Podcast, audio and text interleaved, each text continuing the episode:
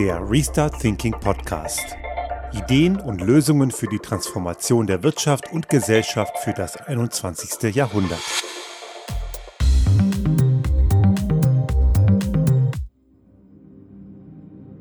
Nach der letzten Podcast-Folge haben mich einige sehr spannende Reaktionen erreicht und die meisten waren durchaus zustimmend und auch in die Richtung äh, gehend, dass einige sagten, dieser Zusammenhang zwischen Kausalität, Koinzidenz und Korrelation, das Ganze nochmal aufbereitet zu sehen, war sehr nützlich. Und das Ganze ist auch ein Thema, was uns ja im Alltag immer wieder beschäftigt, ohne dass wir es unbedingt wissen.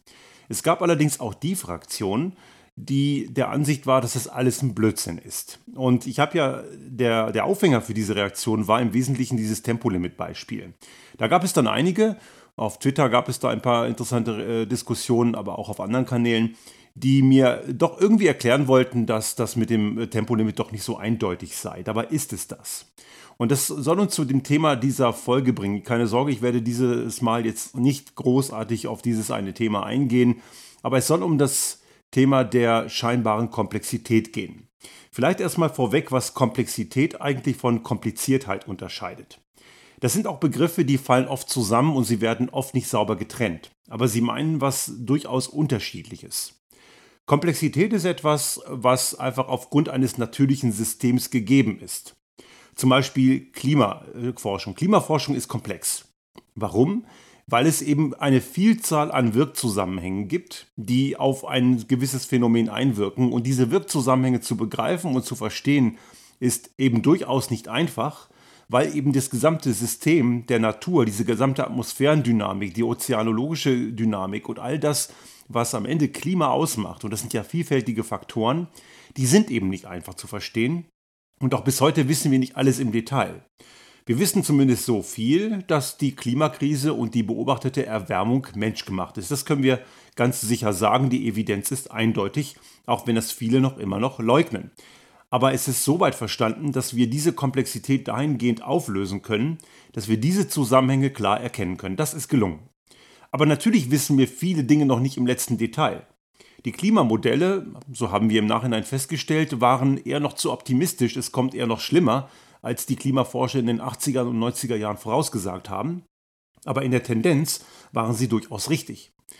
Aber im Detail wissen wir natürlich vieles nicht. Wie weit wird jetzt zum Beispiel der Golfstrom hier unser, unser Klima in Mitteleuropa tatsächlich verändern. Der, wir wissen ja mittlerweile, der Golfstrom schwächt sich ab. Das ist ja quasi die Wärmepumpe des europäischen Kontinents, der uns hier auch im Winter mit Wärme versorgt hat aus den südlichen Breiten. Und dieser Golfstrom, so hat sich das mittlerweile angedeutet und zeigt sich auch jetzt in der Realität, auch das wurde von Klimamodellen bereits in den 90er Jahren vorausgesagt, der schwächt sich ab, das wissen wir. Aber wie jetzt genau die Auswirkungen sein wollen, dazu gibt es Annahmen. Im Detail kann das natürlich noch keiner wissen weil da eben die Komplexität sehr hoch ist. Komplexität also etwas, das naturgegeben ist, was der Mensch irgendwie nicht beeinflussen kann, aber wir versuchen es zu verstehen. Kompliziertheit hingegen ist etwas, das hat nichts mit Naturgesetzen zu tun, das macht der Mensch selbst.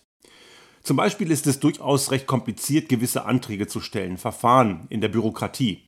Es wird ja oft beklagt, dass viele bürokratische Prozesse viel zu lange dauern und zu kompliziert sind. Aber das sind keine Naturgesetze, das ist menschgemacht. Und da gibt es Möglichkeiten, das durch eigenes Zutun zu verhindern, beziehungsweise auch zu verbessern.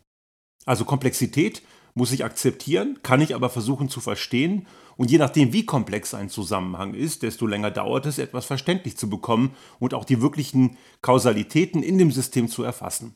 Kompliziertheit hingegen kann durchaus auch schwer sein zu verstehen, weil sie mit der Zeit eben gewachsen ist, aber es sind rein menschgemachte Strukturen und die kann man, wenn man will, von einem Tag auf den anderen auflösen. Ist nicht immer schlau, das zu tun, aber man könnte es. Während ich eine Komplexität in der Natur nicht auflösen kann, die ist einfach mal da. Das führt uns also zu diesem Thema der scheinbaren Komplexität. Eine scheinbare Komplexität ist logischerweise eine Komplexität, die nicht da ist. Und genau genommen ist diese scheinbare Komplexität eben nur eine Kompliziertheit. Und manche erzeugen sie unwissentlich, einfach weil sie die äh, gewisse Einfachheit einfach nicht erfassen können. Das ist dann eher so die, das sind so die schlichten Gemüter. Aber es gibt auch welche, die haben ein ganz klares Interesse daran, diese Scheinkomplexität zu erzeugen, weil ihnen die einfachen Fakten nicht gefallen. Und da kommen wir jetzt ganz kurz nochmal in Richtung äh, der, der Thematik des Tempolimits. Das ist mir diese Woche mit den Diskussionen mit einigen Leuten aufgefallen. Die wollten mir sinngemäß weismachen, dass das so eindeutig nicht ist. Wir hatten ja diesen ganz klaren Kausalitätszusammenhang. Je mehr Geschwindigkeit, desto mehr Energie, quadratisch zunehmend. Mehr Energie bedeutet mehr Emissionen. Mehr Emissionen bedeutet mehr Klimaverschmutzung. Mehr Klimaverschmutzung, mehr Umweltkatastrophen, mehr Umweltereignisse. Das ist elementar. Das ist sogar Schulphysik, wenn man es genau nimmt. Denn dass der Energiebedarf quadratisch mit der Geschwindigkeit zunimmt, das hat man auch irgendwann mal in der Schule gelernt. Etwas schwerer, so Richtung Leistungskursphysik, geht es dann in den Bereich eines Mehrteilchensystems. Heißt also auch, je höher die Deltas sind, also die Deltas der einzelnen Geschwindigkeiten in einem Mehrteilchensystem in zwei Dimensionen, der nichts anderes ist ein Straßennetz, desto höher ist die Wahrscheinlichkeit für Staueffekte. Und je höher die Wahrscheinlichkeit für Staueffekte, desto mehr Verkehrsbehinderungen gibt es und desto länger dauern Reisen. Und in dem Zusammenhang hat zum Beispiel einer mir eine Studie vom IFW, Institut für Wirtschaftsforschung, ähm, gepostet und verteilt, ich kenne ich auch, die besagt, dass Tempolimit eben mitnichten kostenlos sei, so wie ich es auch gesagt habe. Aber diese Studie ist eben grob falsch, denn die geht von komplett falschen Prämissen aus. Denn die behaupten, dass durch den Zeitverlust, wenn man nicht mehr rasen könne, eben die wirtschaftlichen Folgen negativ sein und dass es dadurch negative monetäre Auswirkungen gäbe. Und das stimmt eben nicht. Also gibt es einige Fachleute, die dieser Studie massiv widersprochen haben, weil sie eben auch grob falsch ist. Denn sie gehen eben über den gesamten Tagesdurchschnitt aus. Und der gesamte Tagesdurchschnitt umfasst auch die Nacht und die ist eben nicht repräsentativ. Der Großteil der Bewegung von Menschen findet eben tagsüber statt und da hat man eben keine zeitlichen Gewinne. Das habe ich auch selber mehrfach erlebt. Also da gibt es auch genügend Untersuchungen zu, dass man bestenfalls ein paar Minuten gewinnt. Aber ein paar Minuten zu gewinnen und dafür Menschenleben und äh, auch äh, Sicherheit zu opfern, steht in keiner Relation. Und diese Studie ist auch da ist recht schwierig, denn wie viel Menschenleben ist es wert, mehr Zeit in Anspruch zu nehmen, wenn es denn überhaupt einen höheren Zeitaufwand gibt? Das ist ja nicht unbedingt der Fall, eher gar nicht. Und darüber hinaus geht diese Studie davon aus, dass man eben keine Einspareffekte hat, wenn man eben weniger Verletzte, weniger Tote hat und auch weniger Schadstoffemissionen. Diese ganzen Einsparungen sind dort gar nicht berücksichtigt, aber die gibt es und die sind gar nicht ohne. Das ist dieser Faktor mit den sogenannten externen Kosten. Externe Kosten sind die Kosten in einem Bereich, die die Verursacher selber nicht zahlen. Die zahlt dann die Allgemeinheit. Und gerade im Bereich des Verkehrssektors sind das in Deutschland 2019 149 Milliarden Euro gewesen. Externe Kosten für den Verkehr und davon fallen 141 Milliarden, also circa 95 Prozent auf den Autobereich. Also das ist mit Abstand der größte Teil und das sind Kosten, die die NutzerInnen der autobasierten Mobilität eben nicht tragen. Die trägt die Allgemeinheit, also die Luftverschmutzung, die Unfälle, die daraus entstehen, die Kosten für die Gesundheitsbehandlung und so weiter. Das ist eben nicht ohne. Und auch das wird natürlich dadurch reduziert. Natürlich nicht auf Null gefahren, aber stark reduziert. Und das auch ist etwas, was diese Studie nicht berücksichtigt. Jetzt muss man sagen, ist diese Studie ein super Beispiel für eine scheinbare Komplexität. Denn man versucht quasi, ob jetzt gewollt oder ungewollt, und mir ist jetzt auch keine Evidenz bekannt, dass diese Studie von jemandem beauftragt worden wäre, der ein gewisses Interesse hat. Das kann ich jetzt nicht sagen. Also mir ist nicht bekannt, kann ich allerdings auch nicht ausschließen. Aber diese Studie tut etwas, was man eben Richtung Informationswäsche bezeichnet. Man versucht also einen eindeutigen Zusammenhang dadurch zu entkräften, indem man wissenschaftliche oder eben vielleicht auch sogar pseudowissenschaftliche Dinge reinstreut. Dieses Pseudowissenschaftliche, was so ein bisschen den, den Anspruch hat, die Eindeutigkeit zu relativieren und es so wirken zu lassen, als gäbe es eine, eine alternative Sichtweise, die man ja auch berücksichtigen müsse, um das Gesamtbild zu verstehen, das ist eben eine Masche von Leuten, denen die eindeutigen Fakten nicht passen und sie versuchen dann diese Eindeutigkeit zu diskreditieren. Das gibt es nicht nur im Bereich der, des, jetzt dieser Tempolimit-Diskussion und äh, da ist es jetzt vielleicht nicht unbedingt ein organisierter Prozess, kann es aber sein, aber habe ich jetzt keine Evidenz für, wie gesagt. Aber was es durchaus sowas gibt, das gibt es in anderen Bereichen, zum Beispiel im Bereich der Tabaklobby. Die Tabaklobby, diese Information kennen wir seit langem, die hat schon immer es versucht zu relativieren, dass Rauchen Krebs erzeugt. Gerade auch das Passivrauchen war denen immer ein Dorn im Auge. Und es gab eindeutige Belege schon seit den 60er Jahren, dass Rauchen eben extrem gesundheitsschädlich ist, auch wenn man es passiv macht. Und die haben dann mit System Studien gekauft und auch in Auftrag gegeben, die zeigen sollten, dass das so eindeutig nicht sei und die mit einer pseudowissenschaftlichen Methodik Zweifel gesät haben, weil die vermeintlich solide gezeigt haben, aber es war nicht solide, dass irgendwie diese Kausalität nicht gegeben sei. Also sie haben nicht explizit gesagt, nee, nee, das stimmt nicht, das hätte man ihnen auch nicht abgenommen, sondern sie haben einfach versucht, den Sachverhalt kompliziert, nein, komplex dastehen zu lassen, obwohl sie haben es nur künstlich verkompliziert. Auch die Hersteller von alkoholischen Getränken tun das und das schon seit Jahren. Auch dort ist ja längst erwiesen, dass Alkohol so eine der größten Gifte ist, die wir im Alltag erlauben. Momentan wird ja stark diskutiert, ob man zum Beispiel so, so weiche Drogen oder auch harte Drogen, keine Ahnung, ob es weich oder hart ist, aber ob man Haschisch zulassen soll, legalisieren soll. Und ganz klar, Haschisch ist nicht harmlos, aber Haschisch ist mit Sicherheit nicht gefährlicher als Alkohol. Und es ist nicht verständlich, warum Alkohol legal ist und Haschisch nicht. Und dass Alkohol gefährlich ist, das versucht die Spirituosenlobby immer so ein bisschen zu verdecken, indem sie eben auch Scheinstudien in Auftrag gegeben haben in den letzten Jahrzehnten, die zeigen sollen, dass es diesen Zusammenhang zwischen Erkrankungen gewisser Art, so Herz-Kreislauf-Erkrankungen oder auch andere Erkrankungen wie auch Fettleibigkeit und sowas, dass die mit Alkohol nichts zu tun hätten. Dabei ist dieser Zusammenhang sehr klar. Auch das ist eben eine ganz klare Masche. Und diese Masche nennt sich Deep Lobbying. Deep Lobbying ist ein Ansatz, der besonders perfide ist. Lobbyismus, auch da vielleicht ein ganz kleiner Exkurs, hatten wir auch schon mal vor einigen Jahren, ich glaube 2017 in der Frühphase dieses Podcasts. Da ging es schon mal um Lobbyismus. Lobbyismus ist nicht per se was Schlechtes. Auch Fridays for Future sind Lobbyisten, Greenpeace sind Lobbyisten. Das ist auch okay. Lobbyisten, der Begriff Lobby kommt ja aus dem amerikanischen, aus der frühen amerikanischen Demokratie. Die Lobby des Parlaments, wo InteressensvertreterInnen mit den ParlamentarierInnen zusammen in einem öffentlichen Raum ihre Anliegen zur Sprache bringen konnten. Und das ist völlig legitim. Es sind ja schließlich die VolksvertreterInnen, die dort im Parlament sitzen und die sollen natürlich die Belange der Bevölkerung in allen ihren Facetten auf dem Schirm haben. Und weil Parlamentarierinnen und Parlamentarier nicht alles wissen können, sind gewisse Lobbyisten auch völlig in Ordnung. Das Problem am Lobbyismus, wie er heute passiert ist, er ist nicht transparent, er ist nicht klar erkennbar und es gibt eine starke Ungleichgewichtung.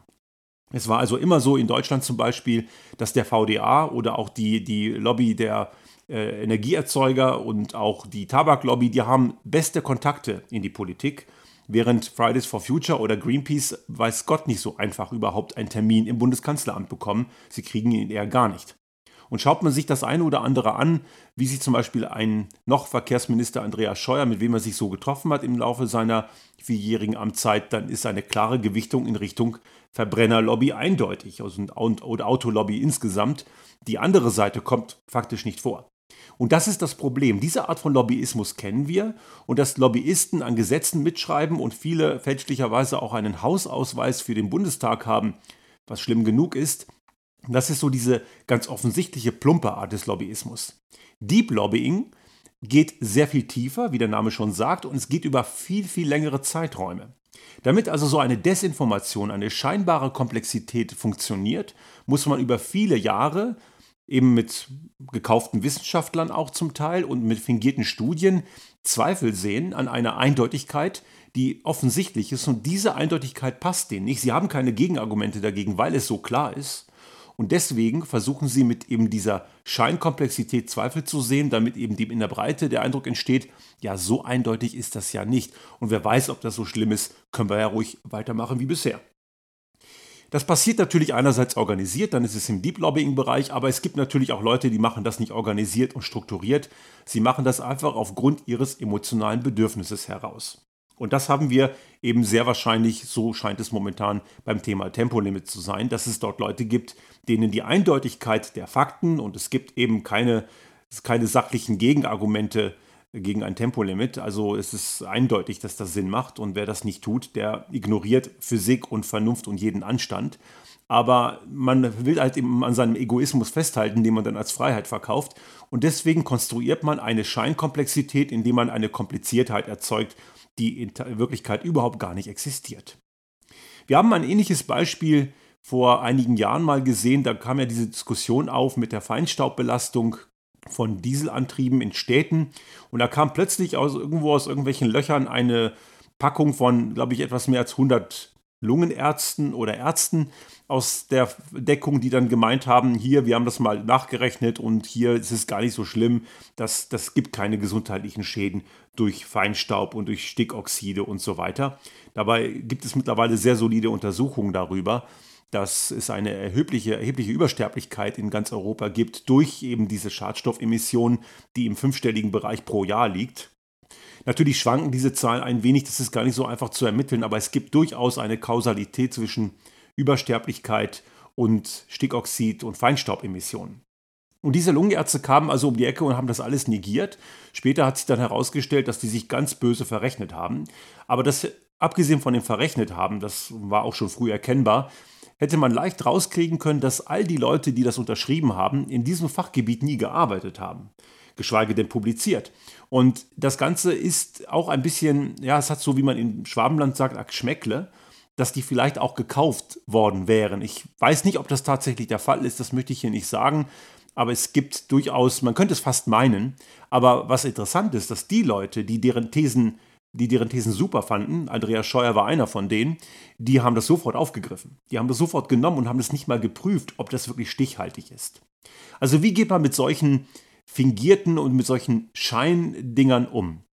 Man muss das Ganze in einer Art und Weise machen, dass man es so einfach gestaltet, dass man schaut, welche anderen Erkenntnisse gibt es. Ist das eine Einzelstudie? Eine Einzelstudie ist meist schon mal verdächtig. Ist das nur ein einziger Sachverhalt, der das so sieht und die meisten anderen kommen zu ganz anderen Ergebnissen, dann ist da schon mal Skepsis angebracht. Dann sollte man vielleicht ein bisschen tiefer schauen. Und wenn man dann tiefer schaut, stellt man unter Umständen fest, dass die Leute, die das veröffentlicht haben, sich mit dem Thema wirklich in der Vergangenheit und auch in der Gegenwart gar nicht so tief beschäftigt haben. Und wenn man dann noch weiter schaut und auch diese, die, die, die Studien sich anschaut, die das Gegenteil behaupten, die auch in der Mehrheit sind, Mehrheit ist nicht automatisch gleich richtig, das ist schon richtig, aber wenn man das versucht nachzuvollziehen, dann gibt es ganz ein recht rundes Bild. Aber was viele eben tun, sie sind eben emotional getrieben, wollen also die Fakten nicht wahrhaben und nehmen sich dann eben das, was ihnen gerade am besten passt.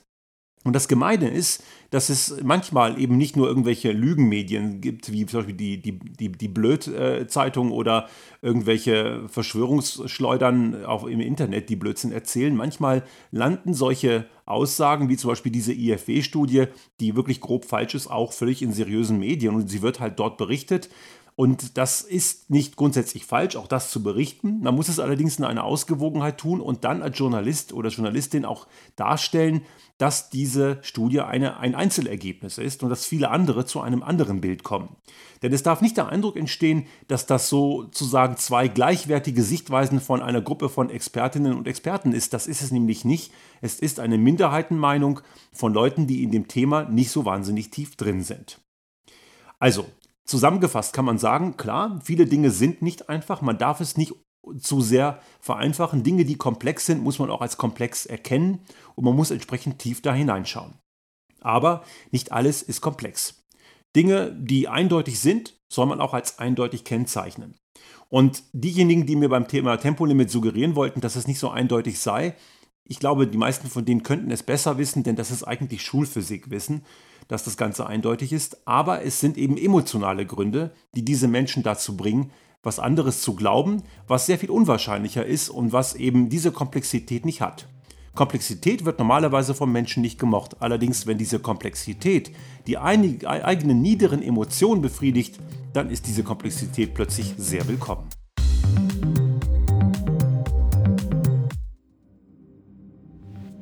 Sollte Ihnen unser Podcast gefallen haben und Sie auch künftig keine Folge verpassen wollen, dann abonnieren Sie uns einfach auf den gängigen Kanälen wie zum Beispiel iTunes, Spotify oder anderen Podcast-Hostern oder auch auf unserem YouTube-Kanal finden Sie immer mit dem einen Tag Verzögerung die aktuelle Folge unseres Restart Thinking Podcast und selbstverständlich freuen wir uns in Zeiten der Aufmerksamkeitsökonomie über das eine oder andere Like.